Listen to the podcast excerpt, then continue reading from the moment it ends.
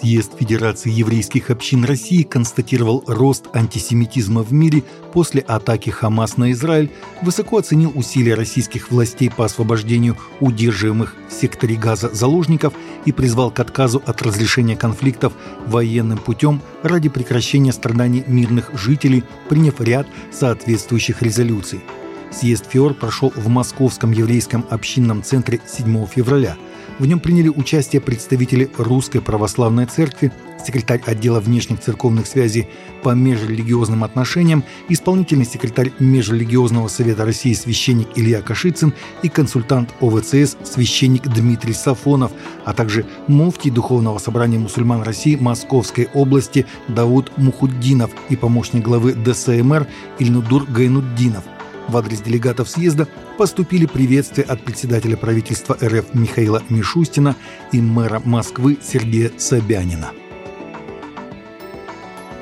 Папа Франциск обвиняет в лицемерии тех, кто выступает против декларации Ватикана, разрешающей священникам благословлять однополые пары, поскольку Святой Престол продолжает сталкиваться с критикой этого решения – Декларация «Федусия Суплянс», опубликованная 18 декабря Ватиканским дикастериалом доктрины веры, вызвала много нареканий в католических кругах, и Франциск затронул эту тему в своем интервью изданию «Кредера».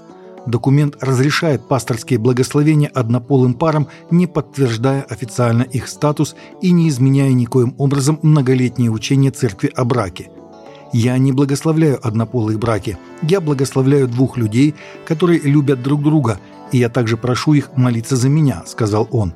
Всегда на исповеди, когда возникают подобные ситуации, гомосексуальные люди, люди, вступившие в повторный брак, я всегда молюсь и благословляю, добавил он.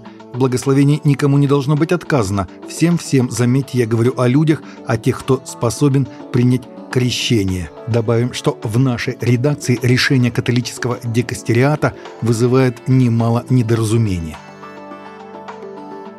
Боевики, выдающие себя за мусульман, застрелили 14-летнего христианина в понедельник в Пакистане, сообщили источники.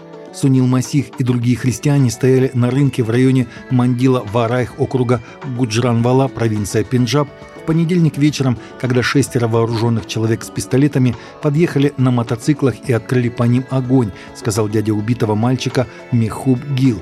Боевики скрылись с места происшествия, осыпая христиан угрозами и до сих пор не были арестованы.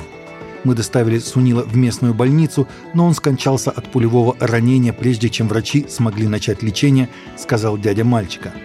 Местный священник, преподобный Нуман Матта из пресвитерианской церкви Гондалан-Вала в Гурджавале, утверждает, что убийство было совершено по религиозным мотивам.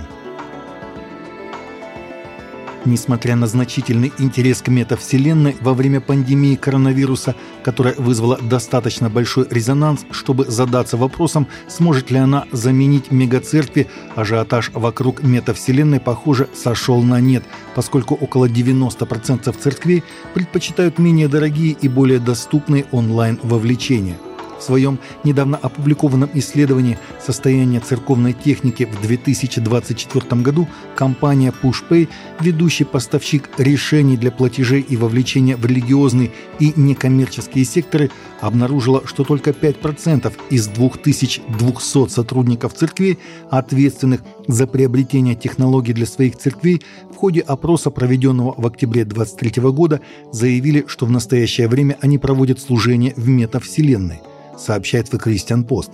Большинство гарнитур виртуальной реальности – дорогие инвестиции для частных лиц, и они требуют от пользователей освоения совершенно новой технологической платформы. Российская церковь христиан вероевангельской пятидесятников впервые проводит Всероссийскую конференцию для бизнесменов-христиан. Конференция для бизнесменов-христиан пройдет с 11 по 13 апреля этого года в Сочи в отеле «Пульман». Тема «Бизнес как служение Богу». Эта конференция – уникальная возможность для бизнесменов-христиан обратиться к источникам, откуда приходит помощь и успех в делах, обсудить актуальные вопросы бизнеса как служение Богу, наладить контакты с единомышленниками. Вас ждут выступления пасторов и бизнесменов о библейских принципах построения бизнеса, практические мастер-классы и открытые обсуждения. Информация о конференции, условия участия и регистрации есть на сайте РЦ ХВЕ. Таковы наши новости на сегодня. Новости взяты из открытых источников. Всегда молитесь о полученной информации и молитесь о страждущих.